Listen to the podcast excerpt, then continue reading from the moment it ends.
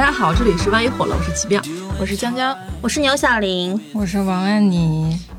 呃，这一期呢，哎，就是在我们选题匮乏的时候，感谢听众朋友们为我们送上了素材。是 怎么回事呢？就是上一期咱们这个播客就是火到了锋芒榜上，然后呢，就是涌进来很多新关注我们的朋友，还上了最热榜。哦，对对对，就是那个很开心，但是开心之余啊，就是牛小玲半夜十二点的时候点开了评论区，然后发现了一条很尖锐的评论，你自己讲。其实。其实也没有很尖锐啦，因为我在嗯上一期讲过年八卦的时候，然后讲了一个故事，一个出轨的故事，但是当时我使用了，呃，就我我家乡语境中比较常用的话话语，然后一个词儿叫“搞破鞋”，说了两次。这个时候有一位听众朋友，然后就在评论区指出这个词不该由我这个女主播讲出来，它有一层物化污。侮辱女性的含义，看到这个的时候，我那个肝儿都颤了。你知道，我我一方面就是在想着这个词儿，因为我本身表达的时候是没有这个意思的，但是听众朋友听了，然后会觉得我有这个意思。他当时就直接说是艳女，他有提到这个词，对吧？哎，有吗？我忘记了，但但是大家也不要去翻了。哦，对对，这个这个这个这个评论本身不重要，只是这个评论引发了我们的一些思考。对，然后尤其是小玲当天就是三点半都没睡着觉，我就在那想，我在那琢磨，我在那抑郁，因为我还记得有一期播客里面咱们聊和室友关系的时候，然后我说我和男室友关系很好，在他面前就是可以百无禁忌，然后那个时候有有一条评论说是。嗯，说是作为女生，我觉得你这样的行为怎么怎么着不检点，然后媚男，然后讨好男性，然后很什么太开放了这种的。然后我寻思，我在生活中是一个极其关爱女性的人，然后我也我也。我也在看女性主义的书，然后在学习女性主义知识，但我在播客界的人设是媚男又艳女，然后小玲 我没有办法接受，给小玲愁坏了。小玲说：“这帽子一顶又一顶。”对，但是完全没有说大家这样评论不好的意思啊。嗯，有问题我们可以交流嘛。对，所以我们今天就是想借着小玲这个事儿聊一聊。对，因为其实那天评论还有一条评论，我觉得蛮有意思的，就是说，就是嗯，三个主播这么厌男，就是以后会不会结婚？然后我是觉得“厌男”这个词儿也挺有意思的，就因为它看起来像是一个厌女的对立词，然后拿出来说，就是相当于是创了一个词儿，叫做“厌男”。然后我也开开始在思考一个问题，就是“厌男”这个事儿到底有没有立足之处？就是它到底存不存在？嗯。然后也包括，嗯，厌女这个事儿，就包括其实我们几个在座的，其实都算是我们自诩为独立女性，然后自诩为就是看了一些女性主义的书，然后包括上野千鹤子的《厌女》，基本上都是大家的必读书目。然后在这样的情况下，但是我们有的时候可能还是会被别人说啊，你说这个话是厌女，你这个想法你是厌女吧？然后，或者是你自己会突然发现，哎，我我这块是不是厌女了？我现在这个思思想是不是厌厌女了？所以就是想今天去聊一聊这个事儿，就是有没有我们自己有那些厌女时刻，或者是我们也搞不清楚这到底算不算是厌女？嗯，其实也是一个自我觉察的一个讨论吧。嗯，而且就是还要跟大家讲的是，其实厌女这个事儿，呃。在生活当中，不论性别，都或多或少会有这种情况。有的是呃有意为之的，有的是自己无意识到自己这是在厌女。那根源是什么？可能大家都知道。那么我们今天就是先从自我开始剖析剖析这个问题吧。嗯，你们从小到大有没有那种厌女瞬间？然后后来自己发现了的？嗯，我是有的。就是我对嗯我和一部分那种。比较恶臭男的那种对女性的一些刻板印象是有重合的，嗯，就比如说就是打游戏的时候，我如果匹配到了女性的队友，我会非常的不高兴，嗯，觉得菜是吗？对我就是会觉得他们玩的不好，嗯，都是什么类型的游戏呢？嗯，扫雷，和平精英，就反正就是嗯，对，就是打怪类的这种。吃鸡、打枪，对，反正就那种类型的，就是需要团队合作的。不想讲名字，不然显得我们这个游戏的就是级别不是很很高。对，反正是有类似的情况。然后有的时候，我觉得我这样讲出来，因为今天就是在剖析自己的是有的一个厌女时刻嘛。嗯我讲出这个故事是我本身意识到，跟我承认我这是有厌女意识的，所以就是应该大家不会再说我厌女，因为我自己承认了，对吧？嗯就比如说我在路上的时候，然后呃，我发现一个车，哎，就跟我上期讲那个那个那个那个事儿也对上了，因为我我当时不是讲我爸春节的时候，然后说女司机开车不行，然后这也是很多这个社会对女性的一个刻板印象，但实际上这个东西也是根植在我的思想里的。嗯，我在路上如果看到一个一个一个一个车开的比较慢，然后我会下意识的说，嗯，没关系，可能是一个女孩儿。嗯然后有的时候我会呃有就有一点刻意的，比如说在在路过他的时候，我会从副驾驶外头看一眼有没有验证我的想法，我去验证，一次次的去验证这个想法。然后我看到如果那个司机是个男性的话，我就会说出怎么一个男的开车开成这样。嗯，就是男的开车开的差是一个个别现象，特别现象，嗯对值得单拎出来。对对对，这个刻板印象就是我确实是有的。嗯嗯，但我我我一方面就是控，就是无意识的会有这样的言行；一方面在别人这样说的时候，我又意识到你这是厌女，你不能这么讲。所以我觉得也是一个挺拧巴的一个一个状态。嗯嗯，哎，你们打车的时候看着自己打到的车是个女司机，会有什么心情？超开心。哦，对我也是会特别开心。我看到了女司机的时候，我反而会有一种安全感。嗯嗯，嗯，尤其是晚上。对对，特别是晚上。嗯，但我反反思一下，我昨天上班的时候打车嘛，我快要迟到了，然后我打车，然后是一个大大姐，嗯，但是当时我想的是，哎，完了，可能真的会迟到，因为女司机开的都比较稳，嗯她会很遵守这个规则，所以是真的迟到了所以没有迟到。啊！你看看，但我当时心里会担忧对，如果是个男司机的话，那我是不是可能说师傅你快一点？但是女司机的话，我就不会讲这个话，嗯我怕她紧张，嗯可能我潜意识里还是觉得，嗯，是，有点嗯嗯嗯，有点问题。对，而且这种想法都是在嗯最开始冒出来，他不是嗯事后我去总结说你开确实不行。对你但凡给一点反应速度，可能就不会有这个意识、这个想法了。嗯嗯，就是我特别讨厌一种行为，嗯就在美术馆里面没完没了的摆姿势拍照。嗯但是每次讲到这个行为的时候，我都会把他们这些人群代称为在美术馆拍照的那帮女的。嗯但其实这种行为是男女都有的。嗯嗯然后其实还有很多其他的这种这种细节吧，就比如说 在大学宿舍里边儿，那个那个我们我我们宿舍经常会有那种那个拉屎不冲的人，然后然后那个平时聊天的时候，然后就说那个小姑娘嗯不干净啊，怎么样，嗯就是会嗯。特别、特别的那个指责一下，都不会说那个男生不干净，然后就怎么样。嗯，嗯哎，其实我一直有一个比较疑惑的事儿啊，我好像经常会跟朋友聊天的时候提到，类似于呃某一个女孩儿，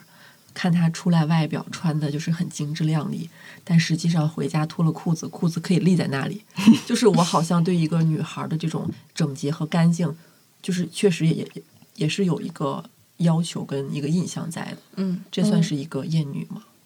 我觉得本质上是什么呢？就是如果一个男生回家这样的话，你的心里面是能接纳这个结果和这个客观现实的。但是如果是女生的话，你就会有点，嗯，怎么会这样？就是他怎么会这么不爱干净？嗯我觉得本质上是因为整个社会环境，他对女生的这方面的要求是相相当严苛的，而这种严苛也会若有若无的影响到你。嗯你就会觉得啊，女生好像这样就不太应该吧？但男生，哎呀，反正很多男生都这样，你就会，你你不一定会喜欢这样，但是你心里面其实有接纳到这样的一个状态。但我对男性的脏乱差不是接纳，是哼男的的 那种心态，就是我不意外。就是怎么说呢？就是我在这些方面其实不太有厌女的那种表象，但是有一个事儿其实还特别明显，就是如果我对某一个女性，可能是嗯某些就是不好，就是相处的不太好，有矛盾的同事，或者是嗯遇到的不太好的就是合作方，或者是就是生活当中总会遇到摩擦的。然后一旦是女性，我会下意识的想攻击她们的外貌，嗯和她们的性魅力。嗯就比如说，我就很讨厌这个人，然后我就会觉得说啊，你看他天天去运动，控制饮食，可是看起来还是一点都不好看呀，人整个人还是很干瘪啊。就是我那个时候一瞬间，我的心里面我就是冒出这样的意识，我就是想攻击他的外表和他的性魅力。嗯我觉得他这样就是不会有人喜欢呀。嗯我会这样，但是但是就是我心里面这么想完了之后，我就觉得，哎呀，不太好。那要是合作方是男的，你会在心里怎么攻击他？阳痿。不好意思，好好像就是因为是挑两个在社会层面就对男性女性比较重要的东西，好像是，嗯。嗯，就好像不太会真的意识到，就他这样的人有没有人要这一块儿，嗯。嗯，就是不是真的会特别单纯的就是去看他的外貌，就很有可能是觉得啊这男的脑子不好使，但是女生的话，我就特别会下意识的想要从外貌上去攻击她，对她的姿然后，甚至是重点是在于性魅力上去攻击她，还有他的朋友圈的展示面，对，给你的那种感觉，嗯嗯嗯，那我讲一个，其实其实我很，我小时候主要对主要厌女的情绪是对我自己是个女生这个身份的厌恶。小时候有有一次，那时候刚发育，然后我还没有穿内衣这种东西，嗯，因为性教育也没有，哎，也比较晚。上操场上，然后就有一个女生指着我的胸部说：“你们快看啊，她的她这儿凸凸出来了，她这儿凸好大呀。”然后班级里的同学就都围过来了，然后我当时感觉就特别屈辱。嗯然后从，然后我我对这个女生，就是他他的行为就只停留在这儿，我没有对他产生什么厌恶，反而是我对我自身的身份，所以很很长一段时间在青春期的时候，我都会故意的含胸驼驼背，然后也不想去穿太明显的内衣什么的，我都会让我妈妈去定制那种超薄的那种小背心裹胸给我穿。嗯，你妈妈真的就听你的？我妈领我去了，因因为我我就是，嗯，我们没有办法，我妈就是去教我说，大家全都穿这个，你现在这个年纪是应该穿这个的，没什么问题的。但是我还是就很、嗯很厌恶自己的这个身份，我觉得我因为这事儿，因为它凸起来了，然后被大家围观了，我很屈辱。如果我是一个男生，那又那又怎么样呢？如果我是一个男生，我甚至打篮球的时候，我都可以把上衣脱掉。所以我当时就会觉得我是个女生，好烦啊！嗯嗯嗯那我感觉我厌女的程度比你重一点，就是我是纯纯的咱这个可以不攀比，哦，不是小的时候嘛，就那时候就觉得跟女生玩儿好烦呐、就是他们就是当面跟你挺好，但背后又会讲你坏话，然后当面跟那个谁挺好的，然后背后也会跟你讲他的坏话。我就我就是曾经一度就觉得女生这种物种就很很很复杂，然后就一段一一段时间就特别讨厌跟他们交流，然后也不太喜欢，就是自己是一个女生这种身份，然后就长达了六七六七年吧，好像从小学五年级开始，然后就不爱穿裙子，就不是不爱穿，就是根本不穿，就是完全抗拒。就我我的衣服，我的衣服说实话很少，都是姐姐们那个穿剩的给我的。然后他们给我的裙子，我就一概不穿，哪怕是我已经没有衣服穿了，我也选择穿那个脏掉的衣服，我也不会选择穿裙子，就到这种程度。然后在我那个小的时候，就是特别喜欢压低声音说话，就不喜欢自己原来那个尖尖的声音。所以你现在的声线就那时候训练出来。对 对，就好扯呀！荒谬。啊，对，就是哎呀，就好无语啊。那一种后遗症，属属属实是自己给自己坑了。嗯，我我跟小林有一样的感觉，就是我对我的胸部也是有无意识的一种耻感，然后包括我对月经这个事情也是非常的厌恶，我觉得它麻烦。嗯，然后再有就是像安妮说到上学的时候，我初中的时候，我之前在那个比较好笑的那个节目里面，我说我那个早上五点多起来去理发店，不是弄头发嘛，然后我就一直留短头发，然后又把头发夹得很飘逸，然后像男生一样那种骑自行车头发是往旁边飞的。花轮，但那个时候年纪小，没有自己的审美，不知道自己喜欢什么。但是我非常确定的是，我很讨厌喜欢粉色的女孩子。哦，我也是，我那段时间就是所有人都喜欢粉色，那我就喜欢蓝色。而且我比如说在班级里面，大家都觉得可爱，或者是有很多贴纸，经常穿碎花的那种女孩儿，我心里会觉得她在装，嗯她做作。嗯我们提到某一个呃姐妹圈里共同讨厌的一个长得好看、说话声音小小的女孩的时候，我们都会说她真能装。嗯就是哎，我那个我记得初中的时候有一个女生，她走路会有点晃，就会有点扭，对，然后就她一走路就是全班同学都看着她，然后发笑。嗯，这就是这是、哦这也是厌女。这是。呃，说起就是你最刚开始对胸部的接纳的话，我可能就是我我我心里面感觉怪异的点不太一样。就其实我是那种就是胸部发育的会很早的那种，然后那个时候就会有一些女生，她会好像在开玩笑，但其实她她的那个语境非常复杂，就是会在路上就说：“哎，你看你胸像奶牛一样。”他们会给我起外号叫什么奶牛之类的。然后那个时候，呃，我心里不舒服，然后可能会攻击回去，就是说啊，那你那你还平胸啊，怎么怎么样？飞机场，对，飞机场，对，那个时候特别爱用这种这种词儿攻击，就是其实我觉得现在想想觉得特别的好笑，就是两个人在攻击对方的一个器官，就很离谱。但那个时候我还没有到那种说是对自己胸部特别有耻感，但是到了到了高中的时候，其实有一个事儿。让我当时内心是特别不舒服的，但是我当时把这个不舒服克制了，就有很多女生会特别愿意过来突袭摸你的胸，我不知道你们有没有经历过，然后他们就会有一种像开玩笑一样的，走着走着，然后遇到你了，咔一下上来一把抓一把你的胸，就怎么说呢？虽然我我是就是这种这种情况啊，就是完全就是不穿内衣的这种这这种这种大小，但是我初中的时候，男生很喜欢摸我的胸，男生对他就会好奇，就说你真的没有吗？真的一点儿都没有吗？然后就上来要摸。呃我也有听说过，当时我初中的朋友有被男生袭胸的，然后袭完胸之后，女生会很羞羞愧的捂着自己的胸溜走，但是我看男生是没有羞耻感的。我觉得这也是一个非常非常奇怪的一个事情，因为我觉得胸是一个很正常的一种器官，而男生的行为，男生袭胸的行为，最后导致的就是这个女生的羞耻。而且我觉得就是其实现在，嗯，我又想起了最近狗头萝莉那个事儿嘛，就最近网上吵得沸沸扬扬，我觉得大家都有看到，然后有很多人去骂的，然后也有很多人延伸，就是顺着这个人物的一些事儿，然后延伸着去聊了很多话题的。那我其实一直觉得特别好奇的一个点是，为什么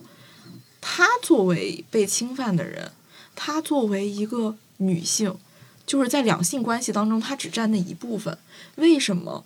那些男性是隐形的？还有那些男性的力量，父权的那些力量，在他这个事情当中又被隐形了。就是立出来的这个人物只是狗头萝莉这个人，没有其他人。就像我又想起了，就是小学时候去袭胸的那个男生，他没有任何的代价，代价的只有那个女生被袭了胸了，然后他要不就是，要不就是可能洒脱的假装什么事都没有发生，要不然就觉得，呃，很羞愧，然后从而对自己的身体产生了耻感。但是这些事情都在女生去承受。嗯，而且狗头萝莉那个事件，我看到有人说她非常心寒的一点是，嗯、很多攻击她，然后嗯、说话非常不客气的人评论，大部分的 ID 都是女孩子，嗯然后他们会有一个呃，我们很常见的看到一种厌女的一个句式，叫“我女我也”，我是女的，嗯我也觉得你是鸡，嗯我是女的，但我也觉得你这样怎么怎么样。他们经常会有这种嗯、呃句式去攻击同性，呃，就是见擦边嘛。这种算精神男性吧，精神男权。嗯，其实我我之前是看到，就是上野千鹤子老师有聊过一个词儿，叫做“色情资本”。嗯，大概是这个意，大概是这个词儿吧。然后我简单的理解的话，就是说，嗯，这个女孩身上她的外貌，包括她的，嗯，她可以出来贩卖的这个东西，然后叫做色情资资本，就是可以想到的是有经济资本啊、文化资本啊，就是这些东西。但是，嗯。上野千鹤子他也说，他觉得这个词其实是一个伪词，而且它其实是一个学术上用来把就是贩把女性当成商品这件事儿，其实是用来模糊化和高端化和用来粉饰的一个东西。因为对于女性来说，定义你是否是资本的，是男的，是父权，这个东西不受你的定义。不是说你有了，你有了，而且这个东西无法积累，你只会随着年龄的增长，年老色衰，它相当于是别人给你定义了一个东西，然后在你这儿获得，但是它随时可以从你的身上剥夺走。其实你是一个很被动的一个客体的一个状态，那这个东西它就不能称之为情色资本。那你可能会说，有一些人他就是有一些女生，她就是利用了这个东西，她获得了一些好处，比如说什么妓女啦、外围啦。一些利用了一些潜规则上位的女明星啦，就这种就是大家八卦啊什么里面都看到很多。其实可能我们也在这个群体里面，然后所谓的比较正直的这种女性群体里面，可能就会有向他们攻击，觉得他们是在用自己贩卖自己的方式来获得好处。但其实本质上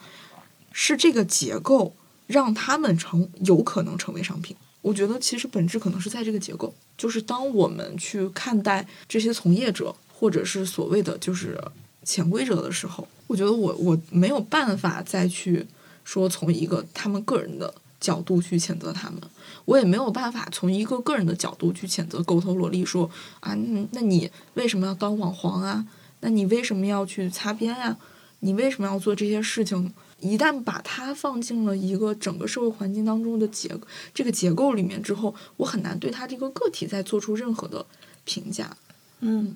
就我们往前倒，你说是社会一开始是怎么有这个性别游戏的呢？其实是人一开始为了建立一个人类符号化的一个秩序，给它抽象出来的一个东西叫男性，然后男性呢又需要一个对立面，所以它抽象出来一个东西叫女性。但其实男性和女性加在一块儿，它它不能完全包含于所有的性别，是这样。所以生物学上的性别是雌和雄，是男性女性。但是在广泛意义上来讲的话，性别应该应该是有很多种，是男性加其他的加加 plus。所以男性有一种形而下的阳具，有然后他们有需要一种形而上的一种审美，所以就把狗头萝莉当成是这样的一个小消费品。嗯，我们要不要再往回说一说？就是，嗯，自己身边的一些对自己的艳女故事。我不知道你们有没有小的时候，嗯，会评说女生的腿缝儿啊，看腿缝是不是处女？对对，看腿看痣，看痣是不是处女？嗯，就是有各种各样奇奇怪怪的这种说法来看这个女生，然后就经常会有一种艳女艳女士的攻击，就是你看这个女生腿缝这么开。私底下肯定玩儿很滑，嗯，肯定很浪。还有 谣言这个表情，再看这个表情太代入了，咬牙切齿了已经。懂了懂了，这不是就是表演吗？表演表演表演表演他自己。看得我有点生气都有点。我我上学的时候就是就是那个初中的那种。不是很爱上课，然后经常爱跟男生一起出去玩儿，然后男朋友老是换那种女孩儿，然后就会有她的谣言四起。对，然后她最好的朋友还传出一些她的谣言，就是说她自己说她她朋友讲说，她还说她自己不是处女，是因为骑自行车硌的。然后她说自行车坐的怎么可能破处？这有点 啊，咋了？荒谬啊！对呀。但是他本人是这么说，然后他的朋友就把这个话传出来，然后其实这个事情就造成了一种全校都知道他不是处女。嗯，至于他怎么解释自己为什么不是处女这事儿已经不重要了，就是大家甚至会不相信他被自他是因为骑自行车所以处女膜破掉。就是从那个那个啥就角角度来讲，是有可能就是会有撕裂伤，然后就是扯坏了这样。而且这个东西很荒谬，处女膜本身就不是一个膜，阴道瓣儿，对呀、嗯，一一层粘液罢了。就是这个东西，就是你要科普一下，它就是，而且每一个人的处女膜长得也不太一样，就它有的时候会会有很多那种细微的小洞，它有的时候也就是洞可能大，可能小，可能甚至它都没有所谓的破处女膜这个行为。嗯，就很多时候他甚至都没有出出现这个行为，他很有可能就是那个瓣儿撑开了而已。那时间长了才能合上。对，时间长了还能合上。当然，有很多女性她可能就是她长得长得形状不一样嘛，她可能就是操作的时候就有一些行为，然后会比较粗暴，然后她可能会有一些撕裂，但是那也不代表她就是所谓的什么破处处女膜，就是这个行为本身就不存在。就是那种年纪很小的十几岁的女孩们，嗯，男生女生都特别对这种这种这种事儿津津乐道，然后就是他这个说法，就是就往回倒，就给他造造黄谣嘛，嗯就是说他就是嗯不检点，公交车什么的。然后那个时候上学，其实我没有去主动说，但是在别人讲他这个事儿的时候，我觉得我的，呃。我虽然没有表达出来，但是我也是，我觉得我爱听他，爱听别人说说他这些事儿的本身的一个凑热闹行为，也是在厌女。我自我审查开始了。那个时候好像没有这种概念，就是别人这么说，然后就哦，就是你就是感觉哦知道了，嗯嗯嗯然后他可能下回你走过来的时候，你心里面对他是有一种很复杂的嗯情感的。嗯，对，和整个社会思潮也有关系。嗯以前是上高中的时候，可能那会儿没，就是女性的这个思想没有那么觉醒。嗯然后之后可能，嗯，所以现在网上有人骂婚驴，嗯，嗯，是呗？就是我觉得这种就是有点，其实是有点极端，就是对，就是我，我觉得你们你们怎么看待这个事情？就是，呃，会在是否是女性主义这一块儿，大家还还会有很多人互相攻击，就像你刚刚说的，呃，骂结婚的人是婚驴。嗯其实我我印象当中蛮深刻的一个事情，是我有一个已婚的朋友，他有一次说了一句话，然后我印象还蛮深刻的。他说有个话是我现在已经结婚了，有的时候我跟大家聊起这种女性主义的一些事儿的时候，我会觉得不好意思，我会有点羞耻，我会觉得我是不是不配去聊这些。嗯嗯我会，其实我有一个很，我不知道冒昧，也可能会被人骂吧，但是我自己真的会有一个感觉的是，有的时候我们无论是在网络上还是身边对待其他的同性，他们有可能是朋友，可能也是你的嫂子，或者是怎么样的表妹，或者是怎么样的亲戚，我们对于他们的一些女性思维的一些过于严苛的要求，会不会本身其实也是一种厌女？是的，因为我记得，呃，那一期节目小玲聊到自己跟妈妈的关系的时候，你说的是，呃，就是《始于极限》那本书里面不就是提到了说，呃，女性的厌女其实是从自己的母亲跟自己母亲关系开始的嘛。嗯像因为当时我我没有看那本书，但是小玲当时说那个话的时候有，有有击中到我。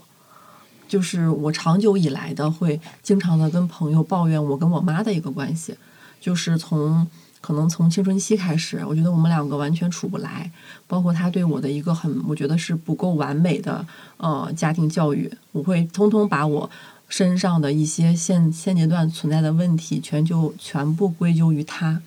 嗯，他那个时候是怎么对待对待我的，他的性格怎么怎么样，所以我怎么怎么样。包括我也深刻体会到了，很多女孩经常会说，呃，不想活成自己妈妈那样。就是我其实是一直这样，只不过我没有意识到这个问题。嗯嗯，她是我生命里接触的第一个女性，嗯她的那个形象，嗯，我觉得是，就包括我现在，我之前会说我更倾向喜欢一些内心强大的，同时又比较优雅、温柔、情绪稳定的女性。这些标签跟我妈本人是完全相反的，嗯，因为我觉得她是一个弱者。那我有一个小问题啊，小困惑，可以成为弱者？我忘讲一个前提，我妈是嗯家庭主妇，我妈就是有一个习惯，就是她每做每次做完菜，然后端上来之后，然后都会观察我吃。但是我这个人呢，就是一直都挂着一个死脸，就是我的待机表情就是这样的。然后她每每次看完我吃完之后，都会说：“哎呀，妈妈不会做饭，对不起，妈妈做不好，就是不是特别难吃啊？”就就会这样，就一连串的就开始贬低自己。然后我就是我就是那段时间觉得特别有道德压力，然后就很抗拒吃的做的饭。但是后来就是回想一下，其实跟我小的时候对于他做家务及以及做饭的那种贬低是有关系的。但其实想一想，我妈她其实完全就不是一个家庭主妇的料子，她本来是。嗯，之前是那个在生我之前是一个报社的编辑，嗯，然后对，然后就怀孕了之后就被那个开除了，就是像像也不是纯开除，就是挤挤兑了，然后没办法就丢工作，然后然后最后也没能找到一个呃文字工作的那个就是工作的岗位，然后最后一次我记得他写东西是给我写了一个童话。就写的很精彩，就描描写那个地板砖，一个人跑过去，跑描写他跑得非常快，然后他说那个地板砖都呃飞起来了，然后又落下去，就写的非常好。你妈妈是不是后来也是当了家庭主妇？嗯，对啊，就是生下我之后，基本上就是一个家庭主妇的状态。我觉得是，会不会是其实整个社会当中对于家庭主妇价值的那种忽视，其实也会影响到你们。怎么看待他？因为我身边还有朋友，就是他妈妈也是家庭主妇的。我我我感觉他们的，他们对于妈妈的这种感受，就是其实和你们两个都有点相似，就是没有太多的崇拜，没有太多的那种尊敬啊，就是不太有这种这种情绪。是的，就是他当时写完那个童话的时候，他给我看，我当时就觉得，嗯，哦。但是其实现在想想，就是当时应该多鼓励鼓励他的。嗯嗯，而且家庭主妇没有什么经济基础，就是那种嗯实打实的去赚一些钱，可能这方面会被忽略，干家务的价值被忽略了。对，而且还有家务本身就不是一个容易出亮点的工作，就是除了做饭这件事之外，你说洗衣服、拖地。然后各种收拾，它其实是一个像西西弗斯的石头一样，你每次做完了之后，你下一回还要做，而且它是一个非常乏味，也很难真的出亮点的一个工作。嗯，金智英。对，然后就我对我妈的，我我觉得我也有一段阶段是会去批判我妈的，虽然。相比下来，我我现在是会觉得我妈真的是一个非常强悍的女性。我现在开始学会去欣赏她，并且学会从她的那些过往的经历当中去跟她学习。但是我在某一段时间内，应该是青春期十多岁的那个时候，我是会站在一个更高的角度去俯视她，去去俯视她的人生，并且去做一些高高在上的一些评价的，就是。我我可能确实不太会评价我妈做的吃的或者怎么样，因为我妈做菜真的非常好吃。然后，但是我我觉得我会下意识的忽视掉这一点，就是我会忽视掉我妈做东西非常的强，我妈收拾家务什么的非常的厉害，她做菜过年一口气能摆出二十道菜。我会就是你知道人会习惯，习惯了之后理所应当。然后你也知道，如果一个人做了这么多的东西。他是很容易脾气变得强势，然后他会管的东西会越来越多，甚至管到让你非常不舒服的程度的。但是前提是他确实在这个家里面，他负责了绝大部分的活儿。而且同时，我妈不是家庭主妇，我妈要工作。然后我就会，我会很长一段时间，我是非常讨厌他对我的那种管。就我妈会管到那种程度呢，就是做菜出来了，他会盯着我吃饭。他的盯就是我，如果这道菜夹了两两次之后，他就会问我你怎么不夹另外一道菜？嗯，他会管我要吃哪道菜，就是管到这个程度，我就是我会非常的烦躁，特别是年龄还小的时候，就是会烦躁。我就觉得我妈怎么管那么多？她怎么有强迫症？而且我从小到大都觉得我爸很糟糕啊。但是你是一男比一女多，我听出来了。没有，就我爸这个人真的不太行。我当时为什么站到高高在上的一个角度，我就觉得，我妈现在摊上了这样的老公，她每天要那么辛苦，每天上班下班了要做那么多的事情，然后都是她活该，都是因为她当时做出了错误的选择。我说你当时为什么要找这样的一个男人呢？你都你当时都三十多岁了，你为什么不能就是不找呢？或者是你换一个男人呢？你为什么要找他呢？找了他之后你又不离婚，那你是不是自己自自找苦吃呢？那你是不是活该呢？我当时真的会有这样的想法。我现在想想就觉得真，我真不是个东西。那我们来聊聊聊厌男吧。前面提到的那个评论的事儿，我就是很想问一下，你们有没有觉得厌男这个事儿真的存在吗？你是说，嗯，咱们个人厌男存不存在是吗？还是什么就是厌男这个词儿真的我觉得存在成立吗成立吗？成立，嗯，就是因为男生不能哭啊，男生不能穿裙子啊，这种。但其实它本质也是因为女性是客体，男性是主体，它需要划分这个东西，而导致的这个事情，就它是一个副作用。我我我更倾向于这个事儿是一个副作用，就相当于是。呃，举个例子，就是有钱人用时尚来作为普通人和有钱人的区隔，但是对时尚对有钱人的反噬就是，他们也必须得用这些名牌儿所谓的定制来不断的来证明他们的身价，就是其实这这是一个因和一个果，在我看来是这种感觉，嗯，嗯。那可能恐男是存在的吧？嗯，我觉得恐男可能是存在的，但是我我还是觉得厌男这个，如果他作为厌女的对立词儿的话，我我总是觉得它不成立。他俩厌的不是一个层级呀、对，厌男很轻，而且我总觉得厌男其实是厌的是在这个父权结构下，父权社会的结构下，男性的那些所谓的特权和所谓的不不太严苛，然后所导致的一些最后和女性不太一样的东西。就比如说，我觉得其实对于整体的男性来说，就是道德标准是没有那么高的，对女性的道德标准是很高的。哎，我想起来那个啥，前两天哈尔滨一个妈妈领着小男孩去去上女厕所，你们嗯看那个是，明明他爸也在，然后他妈妈就是跟那个女厕所里面那个女孩，那女孩说了那些小男孩几句，说这是女厕所，你是男孩，你不能进。然后这妈妈和这女孩就干起来，就就是吵吵起来了。然后视频里呢，就是都在站这个女孩儿，然后去骂这个妈妈。但是哎，他爸爸这没有人 管啊。对呀、他爸爸他爸明明离那么近，也不知道领小男孩去上去上厕所。网友说那个他爸爸是他奶奶领进厕所的，对，这看就是 对开玩笑陈巨婴哈。就是我会发现，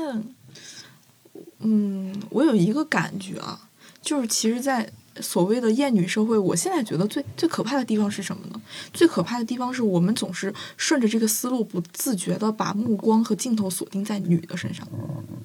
对吧？婆媳问题是婆媳吗？婆媳问题真的在婆媳吗？其实是在中间的那个男的身上，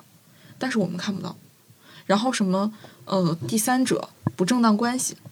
呃什么小三儿、大婆、小三儿这样的问题，他问题在这两个女生身上吗？其实不在，他在那个男的身上。但是有的时候我们顺着这种思维，就是就是你你会很顺滑的就顺到啊，就是看这两个女的。然后像那个厕所的问题也是，嗯大家就是顺着顺着，哎，就去看这个女女的女的的问题了。就包括之前王冰冰和图图，对，大家都在看这个两个女的怎么争，然后王冰冰怎么样了，图图出来又发疯了，怎么怎么样？那男的呢？男的怎么就隐形了？我自己最近会不断的就是给我自己敲一个警钟，就是有些事儿不要去盯着女的看，这个事儿里面先捋一下，到底有没有男的的参与？如果有男的参与，我就去盯着男的，因为我觉得就是大家都太太爱去盯着女的了。就对抗一些自己的原始思维。哦，对，一些落后的思维对对抗对抗这个厌女思维的一种，就是自己有意识的一种对抗方式。对，而且包括我觉得，嗯、我们因为我看到，其实大家都说厌女就是我们先从自查开始嘛，嗯嗯但是其实我生活里，包括录播课的时候特别明显，我经常会说到一句话，然后下意识的开始自我审查，非常的警惕这样子的一些一些那个，呃，我这个话是不是不对？嗯其实包括我第一眼看见那个评论的时候，我还没反应过来这三个字的厌女厌男哪儿。我第一眼看见评论，我说完了。我第一眼看到这儿，我还在思考，然后我才反应过来。然后我又想起了我那个朋友曾经纠正我说啊，他在我家，然后我说那个呃，给他拿一个卫生姨妈巾，他说不要说姨妈巾，就是卫生巾，月经。说那个你来姨妈，你不要说来姨妈来事儿，你就是来月经了，你要喊出来。我说啊，喊出来，喊出来，我来月经了。我当天就跟他就这些就是产生了一些观点的一些碰撞。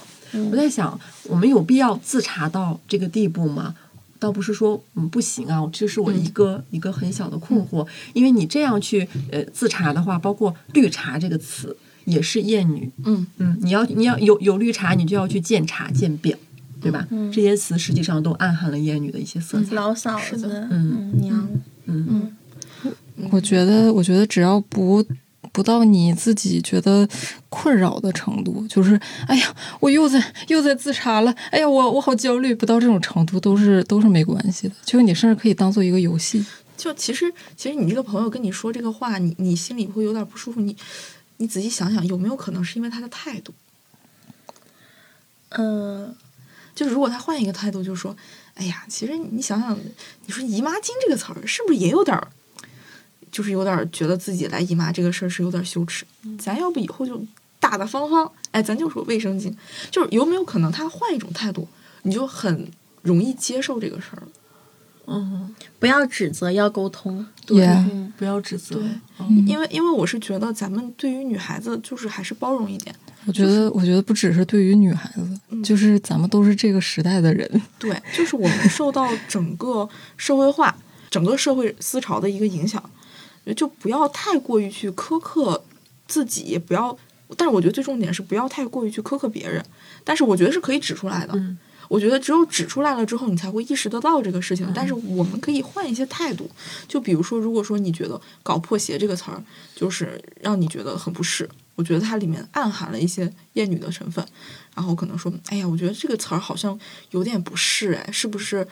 就感觉这个词儿好像总是在说女生啊，或者怎么样？可能你换一个方式，听到的人就会觉得，哦，好像是哎，哎呀，那我下回我我得记住这个词儿，我得我下回我要控制一下。我觉得其实真的可以换一个态度。我觉得我大学的时候，我第一次看《第二性》，我第一次看《厌女》这样的书的时候，我内心是义愤填膺的。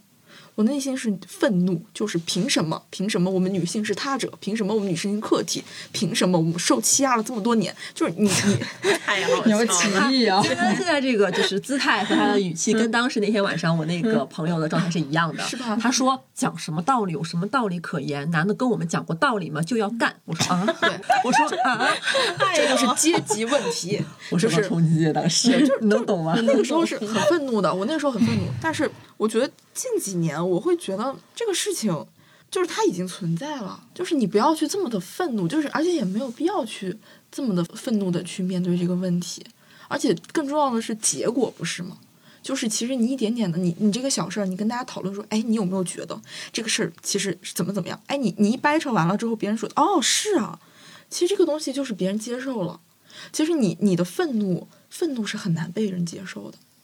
而且我是觉得女性和女性之间就是不要过于的去严苛了，这是我个人的观点啊，就是不要去太严苛的去看待这个事情。就是如果你真的去理解了一下这个结构，几千年都没有变化，这个东西是这个思维和这个思维方式是一代又一代、一代又一代的这个影响。我觉得我们真的很难真的把自己去。嗯，脱离于这个时代的一个文化浪潮，那就是一点一点往前走就好了。就我们可以宽容一点。对，就是错的都不是个体，错的是结构。对，哎，我又想往回倒，就是鉴别别人是不是厌女这个行为是正确的吗？我觉得你可以不用去给别人下定义，嗯就是比如说你可能就是听到他说这个话，你觉得他有厌女的，嗯，他这个话的这个词儿有厌女的倾向，你可能心里面想，嗯，这个词儿我感觉到不太舒服了，然后你可能会找机会跟他说，也有可能没有恰当的时机，但是你说的时候，你可以更多的针对的是这个这个词儿话和这个词儿的这个语境，你以一不是只种对这个人探讨这个事儿的一个角度来，我们来聊聊这个事儿，而不是说你说了这个话了，我觉得你是厌女，我觉得不是这样的，对，嗯。嗯。然后就包括，其实其实聊这个话题之前，我一直在想，就其实，嗯，这个这个时代，我觉得存在着很多很多厌女的事情，就比如说你对很多女明星厌女吧，嗯，就说一个其实蛮有争议的人物，我觉得像婉婉婉学，我刚才就想说这个，婉婉，嗯，对，因为婉婉身上确实有很多让别人讨厌的地方，就比如说什么，呃，皮草啦，然后包括什么，二零年年初的时候发的那个泰国的微博啦，然后包括他的美术馆，呃的事件就是嗯那个事件啦，嗯就我觉得那些确实是很值得，就是嗯，大家骂一骂什么的，我能理解大家那种愤怒的心情。但是，嗯，扒他扒到那个程度，但是他很多东西是没有必要这么这么被攻击了。就比如说，你说他这个人很做作，他买买的衣服，然后买了假货，或者是嗯，他吃什么东西很做作，他的表现很做作，就是这种东西，他有罪大恶极到被大家一拥一拥而上的骂吗？呃，有一些什么晚学呀，然后什么补课呀，嗯大家就是每天，他也不是营销号，但是他就是一个不遗余力去呃追逐婉婉发的任何东西，然后去一帧一帧的去分析，然后我觉得那个恶意特别的大，就是他好像已经把婉婉这个人具象化一个攻击的一个符号。我觉得可能晚学就本身就是一种厌女，我觉得它像一个容，就是婉婉这个符号已经变成了一个容器，我觉得它吸了很多厌女的恶意在里面，嗯夹杂在里面吧。我我觉得不全是，但是绝对是夹杂了一些进去。然后就包括还有韩国的那个女团里面的那个人物张元英，就是很多人是很多人是玩梗嘛，就是玩梗这种也就不说什么，但是有很多女生是真真切切的在讨厌她，但其实你要是揪她身上，她其实身上真的没有什么罪大恶极的点，你可以说这个小女孩有点做作或者怎么样，但是这是这又是什么呢？就是她也有可能只是她自己在根据一些形象或者是在有意识的模仿，因为她年龄也很小。其实这就让我想到了，呃，之前很多人会说一种现象，就是漂亮的女孩儿，尤其是长得又白又瘦又好看的那种，然后穿衣服喜欢比较露露肤度比较高，嗯下面经常会有同性的比较恶意的评论，就是 P 的很过呀。嗯或者是瘦成这样不好看呀，现在不流行这种审美了。然后在另外的呃那些真的，我说说实话，就是长相不是那种大众意义上的好看，但是下面的善意的评论非常多，会说我觉得你这样就很可爱啊，你做自己就好了。嗯但我觉得他们两者其实是一拨人，嗯有的时候觉得特别的奇怪，这一点究竟是为什么会这样？因为白瘦幼是比较这种类型是比较符合，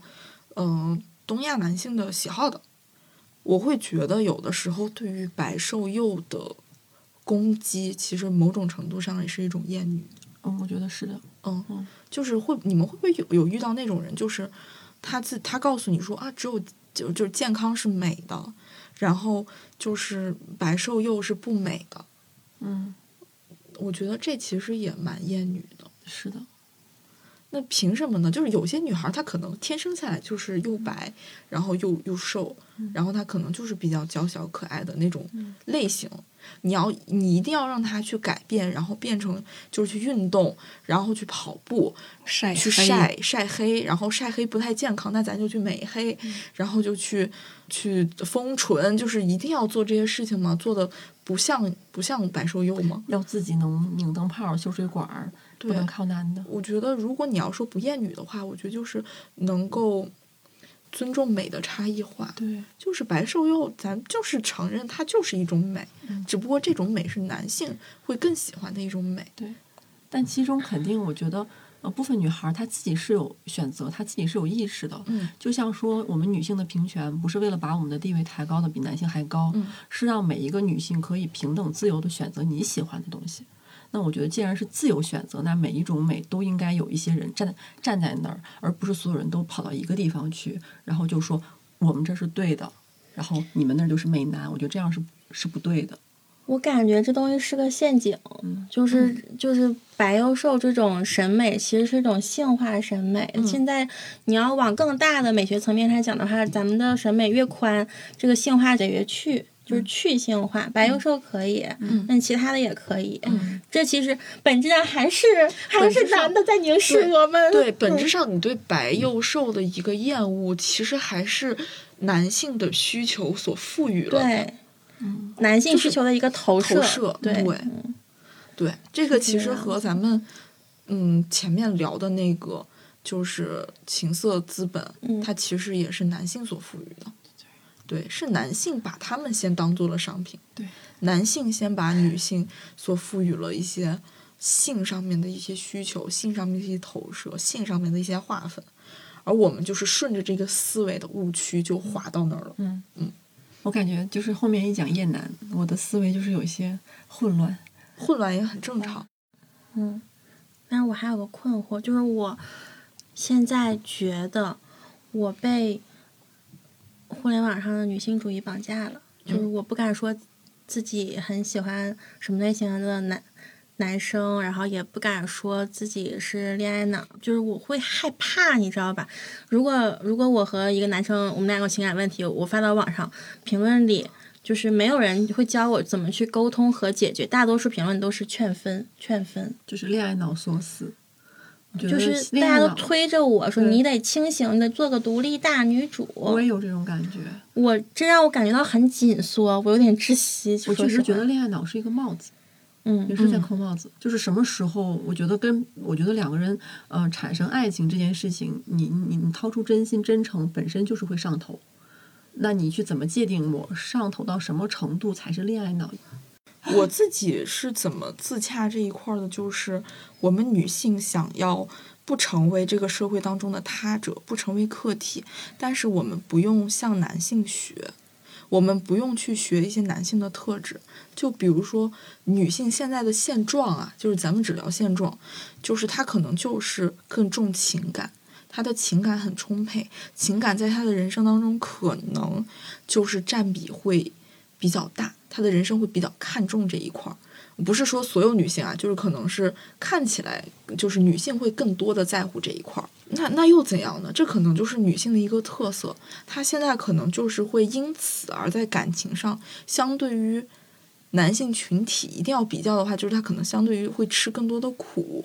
可能会所谓的感觉要更吃瘪一些。但是那又怎样呢？这就是女性，她可能有好也就有坏。就是女情感丰富，我觉得是有很多的好处的，而且人类的文明一定是由情感承载着往前走的。我一直觉得情感是一个非常好的东西，所以大家一直在说什么搞事业不要搞爱情或者怎么样。我觉得一方面我能理解，可能是一种不太想要自己吃亏的一种心态，然后另外一方面是觉得，嗯，你看社会上就是有很多男的就是这样啊，对他们来说事业是最重要的，他因为他们从小。就是接收到的一些社会环境的一些教育啊，或者是一些思维的一些影响，他们的人生就是要往上走啊，他们要搞事业，他们就是要就是成家立业，这是他们的目标，所以他们可以把感情放到后面。我们也要像他一样，就是我会感觉背后其实也有一个这样的想法，就是我们也这样，他也这样，然后我们就可以不吃亏。但是实际上不是这样的。实际上，我觉得可能要更多的去正视自己作为一个女士，作为一个女性，她的特别的地方，她和男性不一样的地方。就我们要接纳我们自己。对，接纳自己，而且我觉得就表达自己就好了。嗯嗯，就是你自己可能会在现在状态当中，你有了一定的思维的一些，嗯，怎么说呢？就是有一些思维上的觉醒。但是你同时在现有的一个制度结构下，你也会有彷徨，你也会有挣扎。我觉得就是表达自己就好了，挣扎和彷徨都是很正常的，因为本身这样的思维和现在的一个现状，它肯定是会有那种扭着打结的一个地方。这条路肯定不会是特别顺畅，然后没有什么纠结的路。但是我觉得往前走，然后继续表达自己就挺好的了。我我觉得唯一的问题就是尽量的不要去攻击也在挣扎的别人。我是觉得现在有一种思潮是在推着我往独立女性这四个大字下面走，可能是受影视作品的什么大女主形象也好，但我觉得那个大女主她。现在我们呈现的大多数是和以前啊那些柔弱的、受侮辱的、卑微的女性形象是的确不一样。嗯嗯，她像一个女皇帝，然后像一个女女老板像一个女管家一样，但其实她和男管家、男老板、男皇帝没什么区别，她只是加了一个女、美好女性形象的这样一个性别角色。我觉得这个是一个陷阱，就他没有展现很，就是他没有展现很全面的女性的特质，嗯或者是他也没有，他甚至没有跳脱出男性加上女性美，嗯、女性的形象这样的一个嗯特质之外，所以我觉得有时候我会被这种大女主压的有点喘不过气。我觉得我我我我不是说她不应该存在，而是说她应该往边界更广一些，嗯嗯，但是更包容一些。前两年到这两年，呃，女性红利这一块儿被嗯消费主义拿捏的也特别死，对。他们会借着这个噱头去做一些宣传。嗯。我看见那些宣传片的时候，我也很不适。嗯。我觉得他就是在把我们在就是给立一个样子，嗯，就是说你就要女神。成为这样的人啊。嗯。但有一种类型我是蛮生气的，就是真的蛮吃女权红利的某些媒体，我就不指名道姓了。嗯，就是那样的媒体，我会觉得很不舒服。他们可能在很多事情上都会去找到那个所谓的女权的那个角度对，然后去找那个角度，然后很多事儿其实 你不用非得找这个角度去看这个事儿的，但是他们就一定要硬找，嗯人找了之后，就是做时间久了，就免不了会走一些极端，他们可能会言辞会有一些激烈，然后有一些态度会比较的恼怒，恼怒，恼龙，恼怒，那恼龙，对。我以为看的时候说的是恼雾呢，我以为是恼雾啊，恼原来是怒。恼怒啊。一些一些南方人的暴露时刻，还有《狂飙》里说是给那个。呃，给传纸条的那为什么是女服务员？为什么不是男服务生？很嗯还有说，呃，有一部分网友骂《狂飙》编剧说他厌女孟玉那个角色，他们因为讨厌孟玉那个角色，所以说编剧怎么把这个重这么重要的女一号写成这个样子？但同时另一波人说，你说编剧厌女，可是编剧又写出了陈淑婷。但是有时候敏感点儿也好。对，但是我觉得这种敏感，你放在自己身上，我们进行一个自我的审查，然后对我们的同性就是可能包容一些，我们不要先把恶意指向别人。不是说女性无法定义吗？对 那有对讨好对对，感又就是咱怎么了就不能定？咱定义就是厌女了。哎呀，我不是，我都乱了。咱定咱如果说哪个对哪个不对，他就是厌女，都对。我觉我觉得这个很正常，就是越聊不明白，然后才越有讨论的价值嘛。嗯就是一些一些观点，还是要聊着聊着才能聊出来。深呐，学无止境。学无无止止境。对，就是我我们我们都是那个在这个被这个时代局限的人。嗯，我有一种刚刚长出长出手和脚的感觉，还在对学习一些爬行。对对对，然后我就爬着过来往这道上走。我就跟你说，爬着爬着，你就发现这个路啊越来越多，越来越乱，就开始不知道怎么走了。嗯，别说了，就感觉现在这个手指头还不太会用呢。这种，我觉得，我觉得听这个期的节目的同学们一定引发了很多思考吧。但也不一定。对，因为因为之前我评论区有看到过一个男生说，他觉得我们几个人聊天会有一种让他就是走进女生内心小世界的感觉，走进女生闺房，就是宿舍卧谈会，然后那个电话跟男寝连着，嗯嗯，让男寝听一听，学一学，对吧？就是嗯了解一下，就也没有说我们这一期提到男的，就男的这个就是不好或者怎么样，就是懂我们的男听众应该就是懂我们在讲什么，嗯，结构性问题而，已。我们就一直是把箭头往上指，嗯，嗯，我觉得我们还是很温柔的。只是声音听着温柔。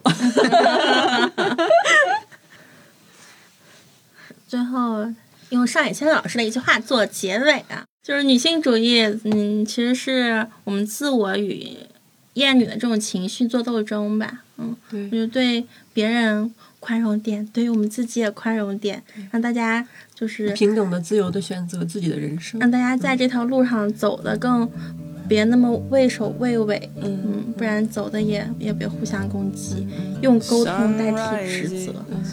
其实我们这之之所以有这一期播客，就是因为小玲这个这个这个心结，对这个心结嘛，就有一种半夜十二点被一个人拿手指头点了脑袋一下的感觉。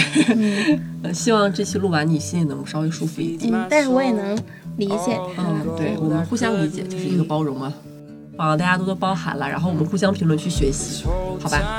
那我们下期节目再见，拜拜。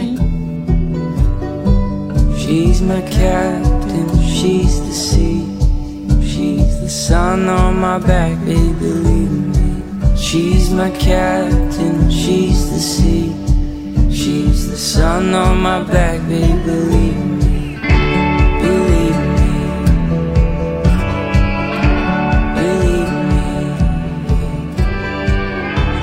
my heart, in my mind, fighting for my bones. And I'll never have to brave the cold alone. She's the kind you only find in a story. I've never had.